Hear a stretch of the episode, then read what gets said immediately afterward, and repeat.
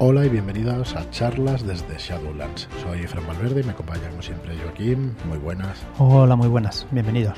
¿Qué tal? Eh, bien, se nos escapa Marlon cada vez Mm, más. eh. sí. Cada vez más. No quiere saber nada de nosotros y no se viene a los podcasts. A las presentaciones en directo sí. Eso sí, le mola. El sarao le mola. mola. Bueno, pues nada, hoy miércoles. Ayer pudisteis escuchar el programa Level Up. Me parece que el tercer episodio de, de Nacho G Master. ¿Tercero o cuarto ya? Yo creo que el tercero, pero vamos a salir de dudas ahora mismito Sí. porque lo vamos a mirar, ¿no? Sí, Porque sí, está de preparado, está preparado. Sí. Yo de memoria no me acuerdo. Pues escuchasteis el, o el tercer o el cuarto episodio de Level Up donde nos desgrana donde pues el cuarto, el cuarto, Claro, toda la razón, sí, es que donde yo. nos desgrana sabes. el personaje, sigue desgranándonos el sí. personaje. Ya, Poquito este a poco y, personaje. Y en cada programa. apartado va explicando lo que, lo que es y para qué sirve, sobre todo, que es muy interesante. Bueno, es un programa para aprender a jugar a Dungeons and Dragons sin tenerte que leer el libro, lo cual es una maravilla. Eso es una maravilla, sí. Vale, por lo menos te va a afianzar conceptos y va a hacer que entiendas por, el porqué de muchas de las cosas de la hoja. Eso que dices sin tener que leer el libro tampoco estoy muy de acuerdo, porque No, no, tienes que no tenerlo y entonces te lo van explicando y entonces vas entendiéndolo bien. Estos libros son difíciles, son complicadillos de hacerlos, sin, de, de seguirlos si no tienes mucha idea. Con la ayuda de, de Nacho, bueno, perfecto, mucho más fácil, mucho más fácil. Realmente es eso, ¿no? Que, que con la ayuda de él, pues vayas. va- eh, es nuestra intención. Sí. Como queremos que todo el mundo juegue Claro. al rol, pues ponerlo cada vez más fácil. Entonces, bueno, ya cuando hablamos con Nacho lo teníamos clarísimo y es un comunicador estupendo. Hombre, si Así piensas que- en cuanto cogiste la primera vez un libro, un libro de rol, parecía eso el, el GIF ese de que empieza a Sí, hacer cálculos todos los cálculos cuánticos. mentales y te volvías loco. Sí, Sí, ahora sí. es mucho más fácil Ahora con todo todo, mucho esto, más fácil. con, iba a decir nuevas tecnologías, hace ya 20 años que se dice eso, pero es cierto que, que es mucho más fácil a través de los podcasts, de los vídeos y de todo esto, es muchísimo más fácil llegar a, Sí. llegar a poder jugar. Bueno, pues eso es el, el programa de ayer y mañana además tenemos a que bajen de la voz si lo vea también un programa con Álvaro Loman, Sí. Que también otra, otro experto en lo que trata, y es un programa sobre Gamshow, sobre el sistema de juego Ujú. Gamshow, así que también muy entretenido. Déjame probar una cosa, a ver si nos escucha. Álvaro, todavía no me has enviado el, el audio. Pásamelo ya. Es que esperas, al último Eh, momento. Pero esto es para el miércoles. Bueno, también es verdad. sí. Álvaro, eh, si nos has escuchado, tienes que decir, yo sigo siendo el rey. ¿Vale? El rey amarillo, pero tienes que decir, yo sigo siendo el rey. Si dices eso, es que nos Uy, has y si lo dices cantando, mucho mejor. Mucho mejor, mucho mejor. ¿Dónde va a parar? Una rancherita buena. Bueno, pues nada, disculpadnos que las bromas internas y nos vamos mandando mensajitos de podcast en podcast a los integrantes de, de los, de los podcasts de charlas. Y bueno, después de esto estamos en ya vamos a empezar ya mm, el viernes que viene empieza ya la preventa de La piel de toro. Todos los que tengáis vuestro email en nuestra página web en shadowlands.es barra toros podéis además apuntar allí. Además estaremos de pleno sorteo cuando escuchéis esto. Os faltará muy poquito. Tendréis una sorpresita en el mail. Así que eh, daos de alta en la newsletter que es importante porque Claro. A ver, ¿qué pretendemos nosotros con las newsletters? Por si alguien tiene dudas de por qué mandamos un mail prácticamente diario, es para estar en vuestra mente, ¿vale? Así de claro. De- o sea, cuando tú quieras jugar a rol, que sepas si nos tienes que comprar un producto a nosotros o entiendas, ¿eh? Ya no me refiero a la propia editorial. Pero que lo que queremos es que os entretengáis con esos mail también, que sean divertidos y que sean entretenidos. No queremos dar la paliza y al que no le guste, por favor, Que se desuscriba. Claro, claro, se tiene que desuscribir y ya está. Pero no pretendemos ni dar la paliza ni hacer el mal llamado spam, porque es que esto, el que se apunta a una cosa así, no es spam para él. No, para claro. ellos eh, no es spam, es información de los productos y de muchas otras cosas que vamos mandando. De las cosas que te interesan, pues es Claro. pues, Y- gusta que lleguen est- este tipo de información, claro. Claro, pretendemos echaros una mano en vuestra afición, ¿vale? Eso que vaya por delante. Luego ya, pues oye, si te gusta y vas a comprar un libro, pues esto es el, el final o lo para que lo que nosotros lo hacemos, ¿no? Pero en general es para que juguéis, para que os divirtáis y, y suba la afición. Bueno, pues este viernes saldrá La piel de toro. Y en la presentación de la semana pasada hicimos un pequeño repaso, pero solamente creo que hablamos de los packs y un poco del contenido. Entonces vamos a hablar en este programa un poco más en profundidad de lo que viene en este pack. en este pack, en este libro. Eh, deciros que podéis adquirir la piel de toro 1936 de tres maneras, o sea, con mm, tres packs distintos, digamos. El primero no es un pack, el primero es el libro. El libro. El libro básico de La piel de toro 1936, que es contenido inédito, no tiene nada que ver con lo que salió en La piel de toro 1920, es un contenido inédito. Y podéis adquirir este libro a 49.95 con tres láminas de regalo. ¿Vale? El segundo pack que podéis, que, al que podéis acceder es el de el que hemos llamado La piel de toro 1936, ¿vale? El pack La piel de toro 1936. Entonces, incluye el libro de La piel de toro 1936, las tres láminas a color, un periódico de noticias de 1936, 1937, 1938 y 1939. que es nuevo también, inédito y nuevo. Son noticias, eh, muchas de ellas del frente, ¿vale? Y son noticias de esos cuatro años. No tiene nada que ver con el periódico anterior de 1920. Y serán noticias de ambos bandos. Correcto. Por una cara tenemos noticias del bando nacional y por otra cara tenemos noticias del bando republicano. ¿Vale? Luego tenemos cinco pasaportes, que es un libreto, como un pasaporte, que es la hoja de personaje de la llamada de Toulouse, séptima edición. ¿Vale? Un juego de dados, un mapa de España con las ciudades y las primeras posiciones de 1936 de, del frente de la guerra y una caja para guardar todo esto que estamos diciendo. Este pack estará por 64.95. No incluye en las noticias. En las noticias es un suplemento que son tres aventuras que están basadas en el periódico de la piel de toro 1920. Entonces, es de esperar que tengamos un nuevo suplemento con las noticias de 1936. Pero este ya es, nuestra futurible. Mm. Pero no está aquí ni está hecho todavía, ¿vale? Y por eso está por separado. En las noticias lo podéis adquirir también en la web por 18.95, ¿vale? Son 60 páginas, es una es una revista, no tiene tapa blanda, pero tienes también tamaño letter y hay 60 páginas de material, son tres aventuras completas, ¿vale? Pero no está en este pack. Y luego por fin tenéis el pack primigenio que incluye todo lo que se ha publicado de la, de la línea de la piel de toro, porque esto es otro concepto importante. Nosotros vamos a, tratar la marca La piel de toro como una línea editorial. Entonces eh, sale La piel de toro 1920, ahora la piel de toro 1936 y en el futuro saldrá Edad actual y probablemente en los años 80. Los años 80, sí. Esto es todo, ¿vale? En el pack primigenio, que lo hemos llamado así, está todo. Ahí sí que está todo. Pero no es para que lo metáis todo dentro de la caja, es porque está el pack completo, ¿vale? Si os cabe, nadie os impide meterlo, ¿eh? Que no ya, ya, ya, eso. Pero bueno, que sepáis que la caja está hecha pues para la piel de toro 1936.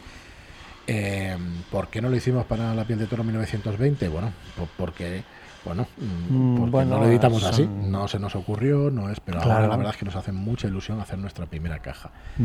Ojalá pudiéramos hacer una serie de cajas para que las distintas pieles de toros lo tengáis ahí en colección, eso estaría chulo. Estaría muy chulo. Pero bueno, en el futuro veremos si A medida que vayamos haciendo más, más modelos de, este, de esta línea, pues iremos viendo hasta dónde llega y si es viable hacer una caja o alguna cosa así. Muy bien, entonces, em, ¿qué os vais a encontrar dentro de esta piel de toro 1936 del libro, ¿vale? El contenido del libro. Eh, son 140.000 palabras, o sea, es enorme. El libro es muy grande, ¿vale? Y tiene siete capítulos, ¿vale?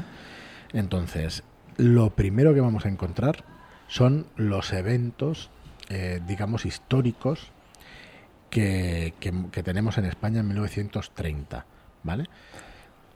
El adiós que se le da a la monarquía, y la recepción de la República, el Pacto de San Sebastián de 1930, la insurrección de Jaca, las elecciones municipales en el 31 y vamos a encontrar una serie también de cuadros de texto con personajes de la época, con por ejemplo Ubaki Medir Bonaventura, eh, un monje arqueólogo y políglota, ¿vale? es un monje benedictino de Montserrat.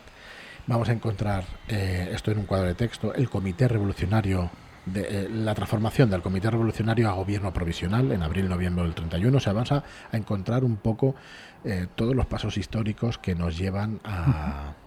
En esa época. A después, a esa época, ¿no? Y, a, la guerra civil. Tenemos el gobierno de Manuel Azaña también en, diciembre del 31 hasta noviembre del 33. Son una serie de notas históricas escritas por Ricard que nos van a poner en contexto eh, cómo fue pasando todo esto. No es un ensayo histórico, pero sí es un material súper, súper interesante, súper interesante para poder ambientar las partidas en esta época. ¿vale? Nos habla de los cuerpos de seguridad incluso de la Segunda República, eh, las insurrecciones de anarquistas del Llobregat, o sea, tienes aquí un montón, un montón, un montón de información sobre la época. ¿vale? muy, muy, detalladita. Sí, es el primer capítulo, ¿vale? El desastroso bienio negro del 33 al 36, ¿vale? Y, y bueno, y el alzamiento, ¿no? Así que bueno, aquí tenéis una serie de información eh, mezclada también con personajes históricos, que lo está poniendo mucho personaje histórico. Y bueno, y, finaliza con el Frente Popular, que nos dice en paz, de febrero del 36 a julio del 36. ¿Vale? El intento, decir, sí, el intento de golpe de Estado del 17-19 de febrero del 36 y una serie de cosas pues, que pasaron. A mí me, va, me viene de, de, maravilla, porque yo no soy un gran conocedor de la Guerra Civil Española y viene muy bien para meterte ahí en contexto. ¿vale? Entonces, bueno, tenemos eh, también otro documento. Esto era la España de 1930. Luego tenemos la Guerra Civil. ¿Vale? Aquí. Mm, sí, lo tiene separado por, por, años. ¿vale? Lo que ha estado explicando es del 30 al 36. y ahora en el siguiente apartado es del 36 al 39. Eso es. Vale, bueno, no voy a dar más detalles porque es que eh, está todo está todo más que bueno, lo tenéis todo en el libro. Hay, ya os digo, por cerca de 20.000 palabras de cada uno de los apartados. Así que está muy bien. Otro capítulo muy interesante, la vida de la retaguardia, qué, qué pasó, qué pasaba de, mm, más allá de la guerra, ¿no? De esos frentes y todo eso. Pues hay un, nos explica la manera de vestir, los saludos, los cambios de nombre de las calles y de, rebautizar de las calles. Ya sabes que el color político pues hace que nos cambie la vida a todos y estas cosas pues eh, se ven reflejadas pues en la sociedad, en las calles y en todo eso.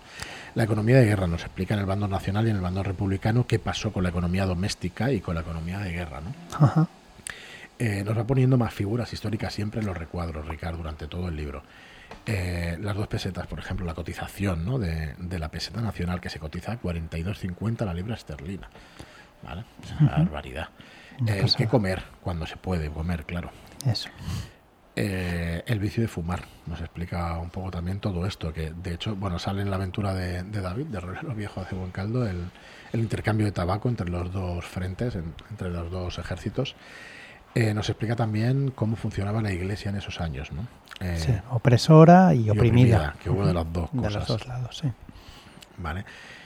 Y bueno, nos va haciendo pues un, recorrido por lo que fue la sociedad de la época. El juicio, la vida en la cárcel, sea, un montón, la educación en la guerra, la religión y censura en la escuela nacional, los entretenimientos en tiempos de guerra, que pasaba con el cine, con el teatro y con todo esto los toros, el fútbol, pues la mala vida, las drogas, el alcoholismo, la prostitución, eh, que se dice en las noticias, la prensa, la radio, que pasaba con todo esto, los reporteros extranjeros, que hubo varios. Eh, no sé si sabéis que Hemingway estuvo aquí, que, gente como fotógrafos muy conocidos, eh, como Frank Capra, pues también estuvo por aquí. Me parece que me equivoco de nombre. Capa, Robert Capa, perdón, estaba confundiendo al cineasta con el con el fotógrafo.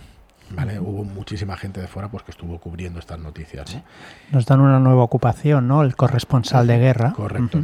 Ya que venía sí, lo que estabas diciendo. coger de 1920 y esta nueva que tenemos corresponsal de guerra, que es, eh, vamos, interesantísima también, ¿no? Ser, ser, una persona que viene a cubrir los eventos estos de la, de la guerra. Y bueno, y todas estas, todo, mm, todo esto que podemos encontrar pues en la sociedad de la época. El siguiente capítulo nos va a meter de lleno a explicarnos dos ciudades enemigas, a Burgos, que es la capital de la Nueva España, y Valencia, que fue la que fuera de la República. La de la República. Entonces, bueno, tenéis de todo, zonas y lugares de interés, tenéis la gastronomía y tenéis una serie de cosas que podemos encontrar en todo eso. También vienen mapas de Burgos y de Valencia. Y de Valencia. De la época, ¿vale? El capítulo 5, Perdiendo Cordura. Aquí tenéis eh, la locura y su tratamiento en la, en la época, la psicosis de guerra de los combatientes, en los tratamientos de los enfermos psiquiátricos no combatientes. De hecho, la primera de las aventuras tiene que ver bastante con, con esto. ¿Vale? Y luego tenéis eh, una serie de hechos macabros y misteriosos, hechos sangrientos, macabros y misteriosos. Son semillas de aventura al final. Tenéis Sí, una sí. barbaridad. Vamos a Hay decir unas 20 o algunas de 25. ellas. Sí, 20 Eh, semillas de 20 aventura. semillas de aventuras. Mm. El, bueno, primero, los hechos sangrientos, perdona, no son semillas de aventura, pero los podéis utilizar como tal. Y tenéis 3, 4, 5, 3, 4, 5, unos 15, ¿vale? Son las bodas de sangre de Níjar, el crimen de Telde, las torturas del capitán Doval, vida y muerte de Gildegar Rodríguez, la exposición de la iglesia del Carmen, los trenes de la muerte, bueno, tenéis Sí, un montón. pues 15, ¿vale? Las matanzas de Paracuellos, ¿vale? Todo esto. Luego tenemos un pequeño bestiario, Sí, unas que son- 15, unas 15 bestias.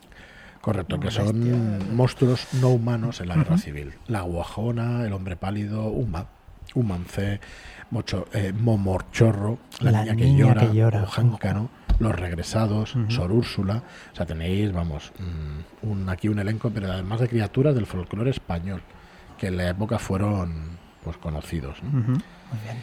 Y luego sí que tenemos las 20 semillas de aventura. Tenéis, mm, vamos, el oro de Moscú, eh, un taxi para Gandesa, el secreto de la bolsa de Bielsa, lo que acecha en la selva de Irati. Los fantasmas de la estación de metro. Ujú, Está chulísimo, está Muy chulísimo. bien.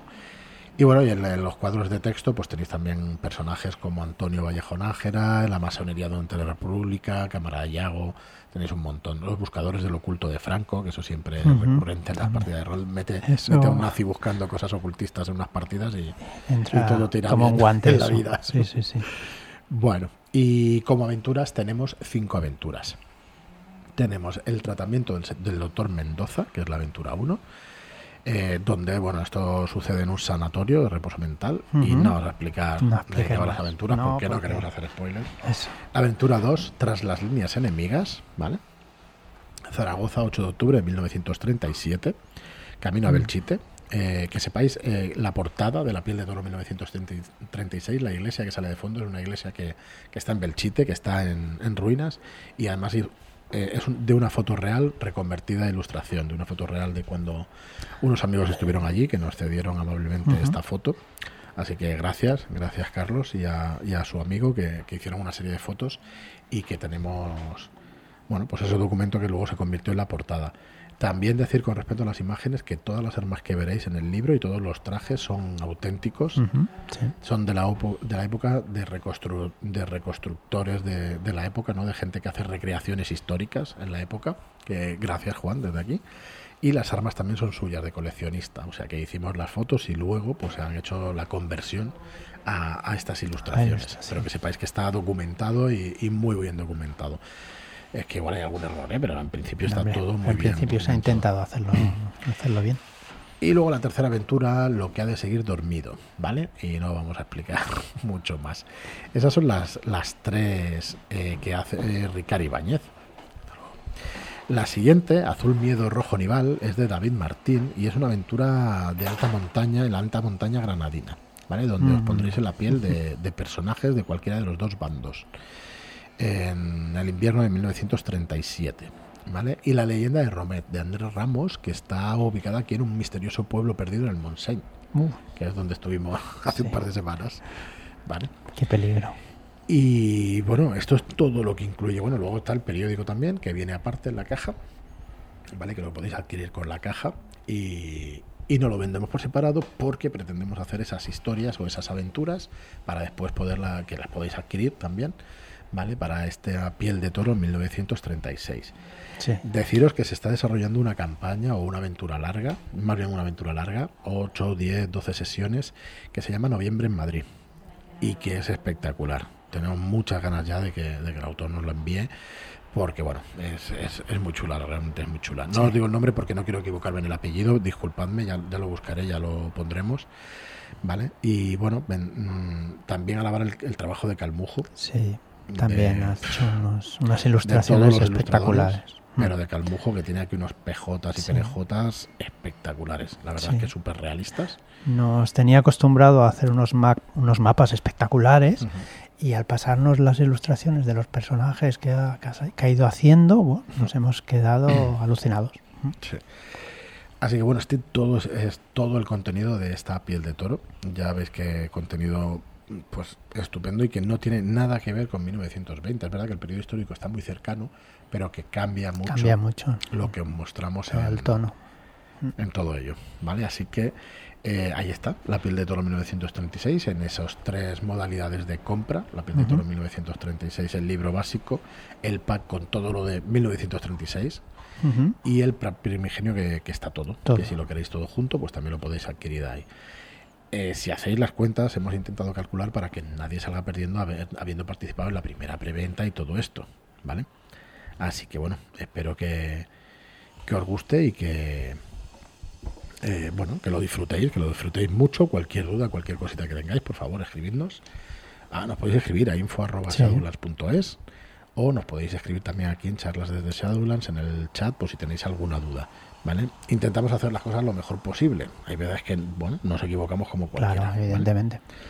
Pero bueno, que sepáis un poco también, nos gusta explicar el por qué hacemos según qué cosas. Así que bueno, nada más. Yo por mi parte nada más. Mm, El viernes tendremos visita de un autor. A sí ver, podemos grabar en principio con Carlos García eh, Baeza, que es el autor de Los pecados de Rama, o de la casa de Rama. Me baila también el nombre. Los pecados. Los pecados de Rama, una aventura para quinta edición, para la quinta edición del juego más famoso del mundo, con las reglas de la quinta edición, una aventura de fantasía épica, pero oscurita también, como nos gusta. a Como nos gusta a todos, sí. Así que nada más, muchísimas gracias y hasta el próximo programa. Muchas gracias y hasta la próxima.